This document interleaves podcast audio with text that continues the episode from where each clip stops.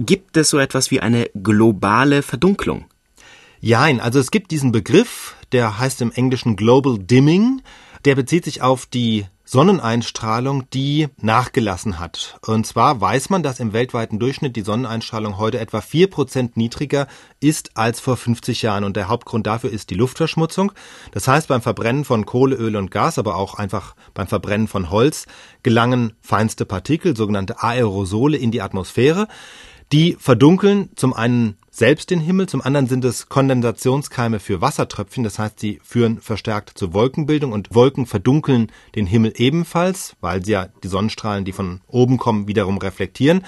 Ja, und deswegen gibt es also diese globale Verdunkelung. Und jetzt sagt sich natürlich der gesunde Menschenverstand, wenn es so ist, wenn heute weniger Sonnenstrahlen auf die Erde kommen als vor 50 Jahren, müsste es doch eigentlich kühler werden während ja alle seriösen Klimaforscher sagen, es wird wärmer. Und wie passt das zusammen? Das liegt zum einen daran, dass die globale Erwärmung durch den Treibhauseffekt stärker ist als dieser Verdunkelungseffekt. Also beim Treibhauseffekt geht es ja darum, dass Energie, die bereits zur Erde gelangt ist über die Sonnenstrahlen, dass die stärker als früher in der Atmosphäre bleibt. Und dieser Effekt ist unterm Strich stärker als die Tatsache, dass durch die Verdunkelung weniger auf die Erde kommt überhaupt.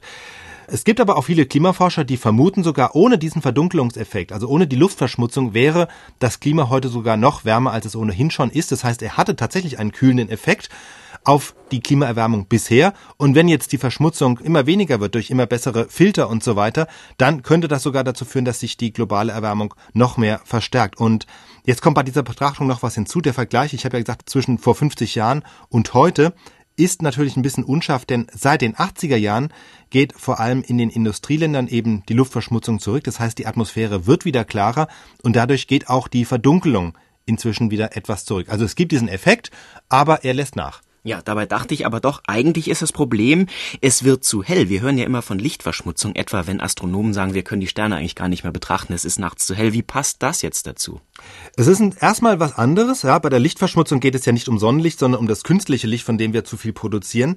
Also darum, dass wir vor lauter künstlichen Beleuchtung, wie du gesagt hast, in den Städten den Himmel nicht mehr sehen. Aber das trägt indirekt auch dazu bei, dass dieser globalen Verdunklung, die es gibt, in vielen Städten auch eine lokale Erhellung des Himmels entgegensteht. Denn gerade wenn es bewölkt ist, reflektieren die Wolken auch mehr die Lichter der Großstadt als früher. Ja, das hat Konsequenzen. Also früher war der Himmel in klaren Nächten heller, als wenn es bewölkt ist. Denn klar, wenn Wolken am Himmel sind, dann war der Nachthimmel pechschwarz. In klaren Nächten hat immerhin noch der Mond und ein paar Sterne ein bisschen Licht auf die Erde gebracht. Heute ist es in den Städten vor allem umgekehrt. Da reflektieren die Wolken so viel Licht das von den Städten produziert wird, dass der Himmel heller ist als in klaren Nächten. Und das haben Berliner Forscher auch mal herausgefunden, dass es da sogar Unterschiede gibt zwischen den verschiedenen Lichtanteilen. Also vor allem die roten Anteile des Lichts werden von den Wolken besonders stark reflektiert.